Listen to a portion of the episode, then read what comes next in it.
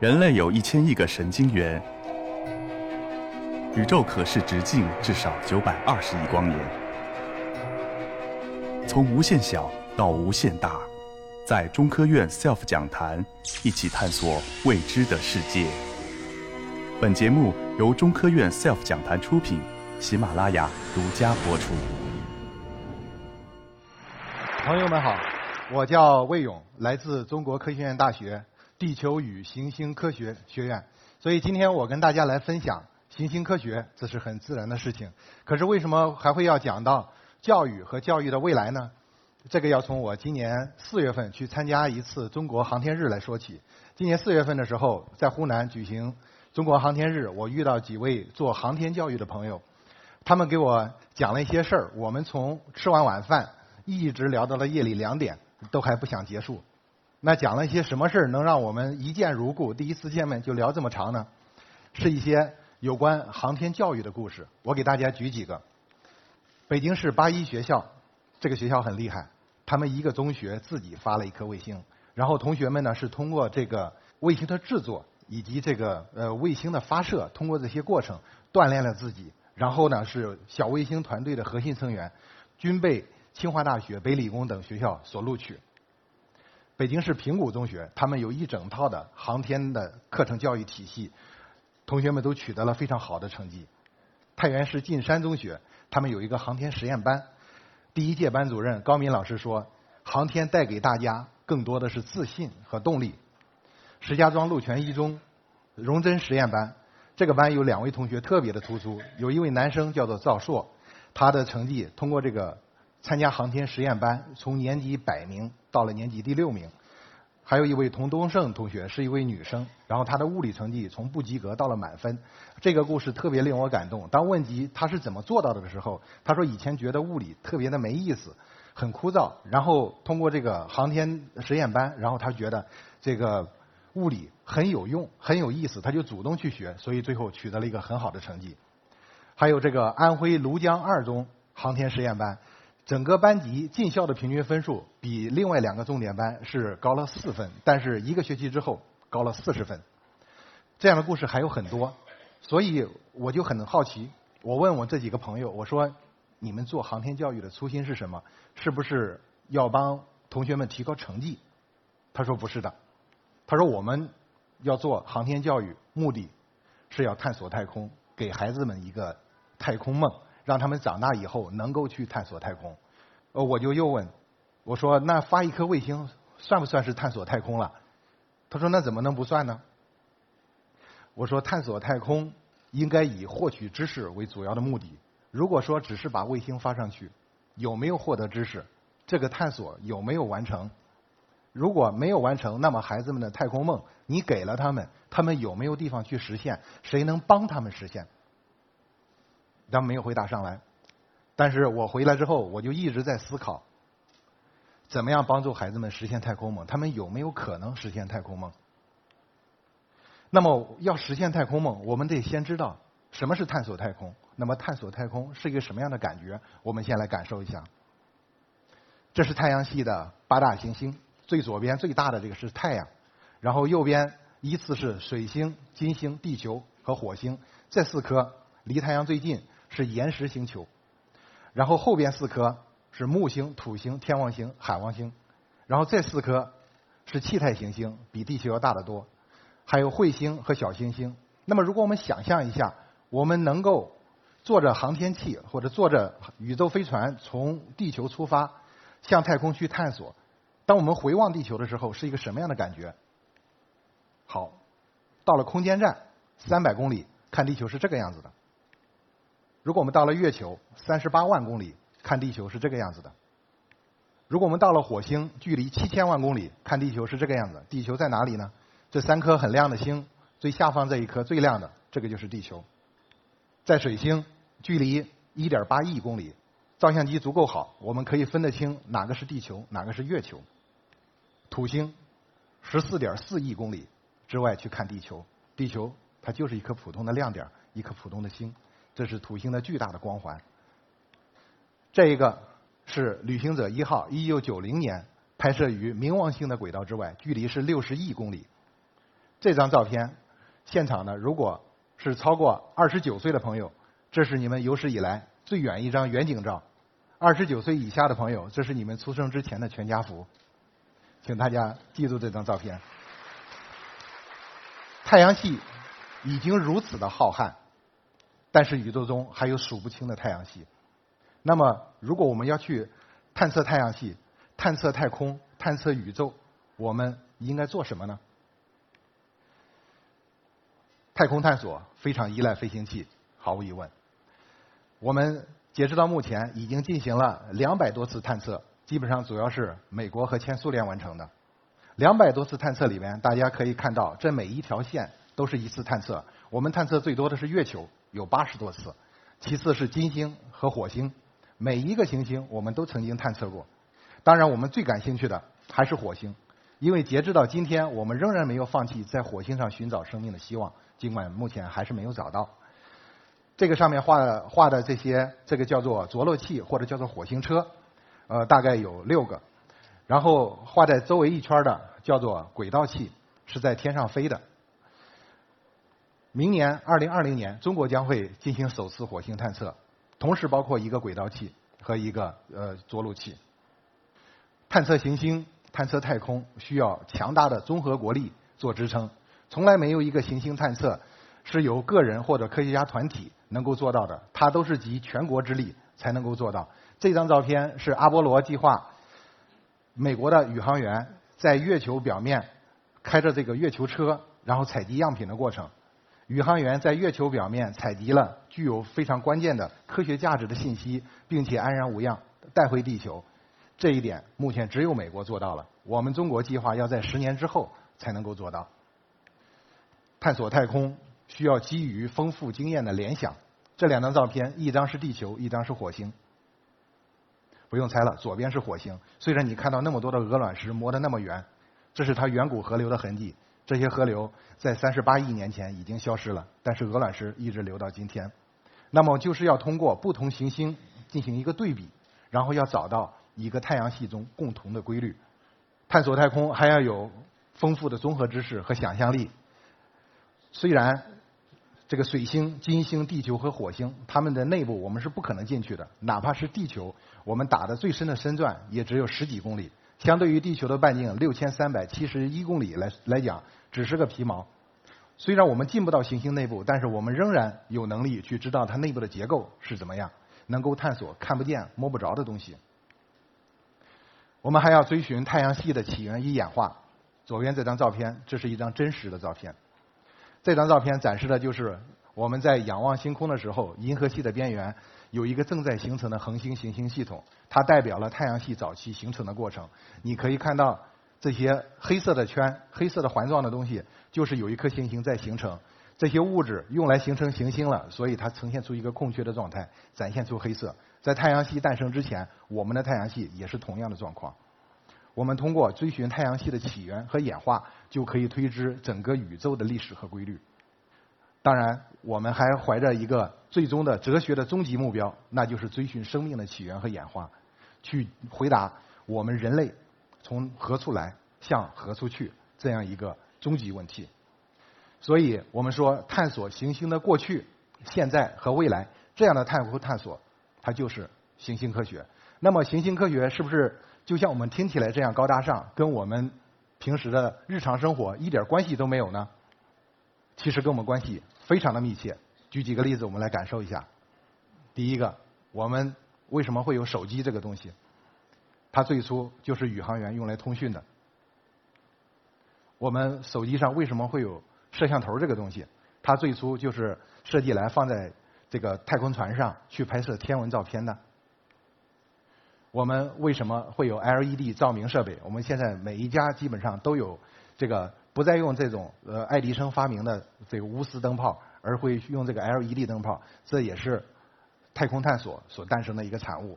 在最初的时候，只有红光二极管和黄光二极管，没有蓝光二极管就形不成白白光的这个照明。一直到了1994年，蓝光二极管才发现，这个发现也获得了2014年的诺贝尔物理学奖。所以，得益于这个蓝光二极管，我们现在才有了 LED 照明。配方奶粉大家一定会觉得很奇怪，为什么奶粉要分为一段、二段、三段？为什么还有什么 DHA、ARA 这么一堆听起来莫名其妙的东西？这也得益于深空探测。为了让宇航员能获得均衡的营养，通过对母乳的分析，我们发现 DHA 这个东西是只有人类母乳里才有，其他任何动物奶制品里都是没有的。冷冻干燥食品，宇航员常常会抱怨食物特别难吃。那么为了保持食物的口感，而又让它这个水分干燥掉，就发明了冷冻干燥技术，把这个食物迅速的从上百度的高温迅速的降到零零下几十度，然后让水分升华。所以，所以这样的冷冻干燥技术，我们现在用途非常广泛。比如说，顶级的速溶咖啡都是用冷冻干燥技术来生产的。空气净化器在北京，我们家家都有。饮用水过滤，我们家家都有。这两样东西在太空舱的这种密闭环境里面，我们没有资源来源，所以无论是空气还是水，都是要循环使用的。这也是在太空探索中发明的。另外还有 3D 打印、虚拟现实、云计算、记忆枕头，还有假肢、太空被、尿不湿，这些全都是你可以想象是为了宇航员而发明的。所以，当现在如果你感觉有一个东西特别的奇怪，你不知道人类为什么会有这种需求，又发明这种东西的时候，那么十有八九，它有可能就是来自于太空探索的产品的转化。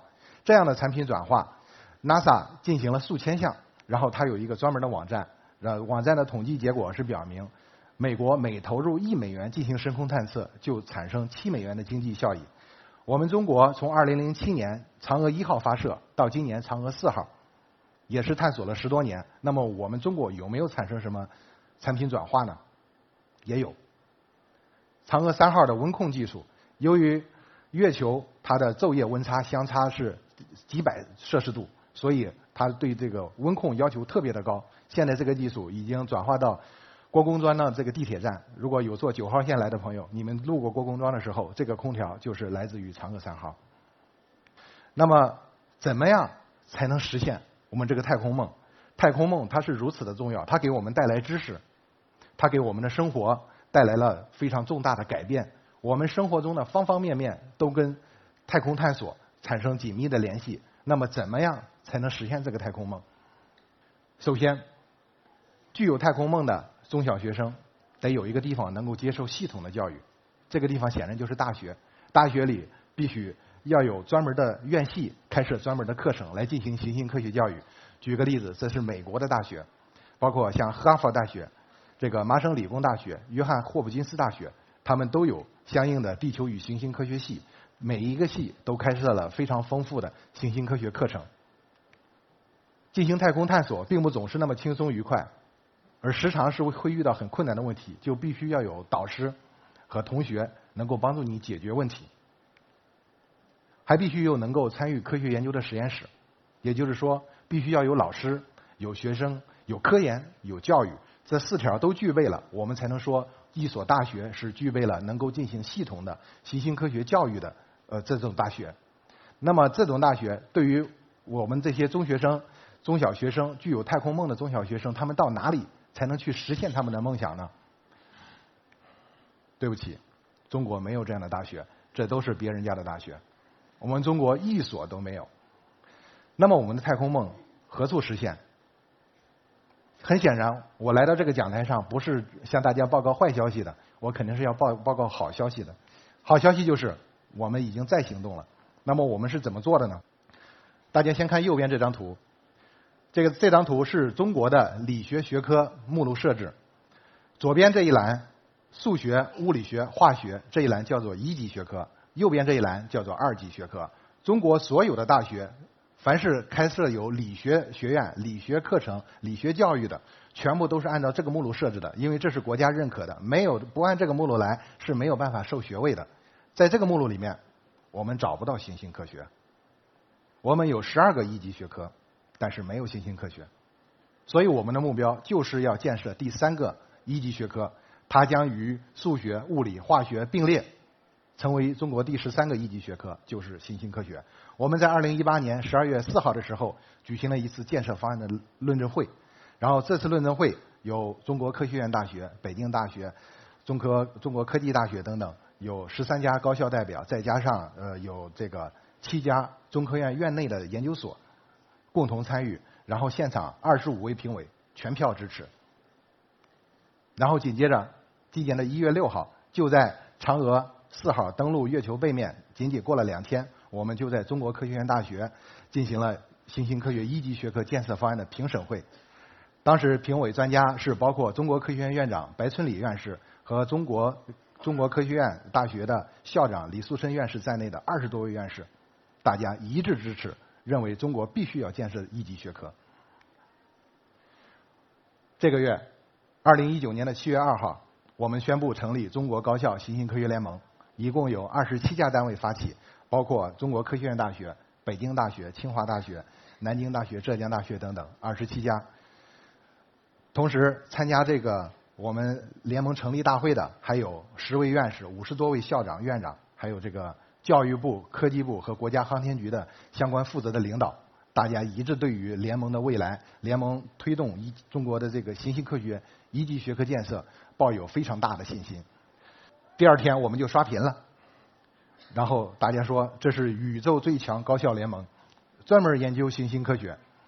然后在联盟成立大会的第二天，就有三家二幺幺高校要求加盟，第三天还有一家，所以我们现在从二十七家已经到了三十一家，现在还有更多的学校也在申请要加盟。一起来共同推动我们中国的新兴科学一级学科建设。所以，建立中国第十十三个一级学科行星科学建设，从小学、中学、大学一整套的行星科学教育体系，这是我们这个时代应该尽快完成的一个任务，让每一个太空梦都能够实现。那么，我们再回到原来的问题：太空梦，我们太空梦是谁的？很显然，我们从一开始讲到八一中学，讲了这么多中学、中小学生怀有太空梦的小学生肯定是。那么，是不是仅仅只是中小学生的太空梦？这是今年一月十二号，就在嫦娥四号成功登陆月球背面之后，中共中央给嫦娥四号的一封贺电，在贺电里面指出，探索浩瀚宇宙、和平利用太空是全人类的共同梦想。它不光是小学生的。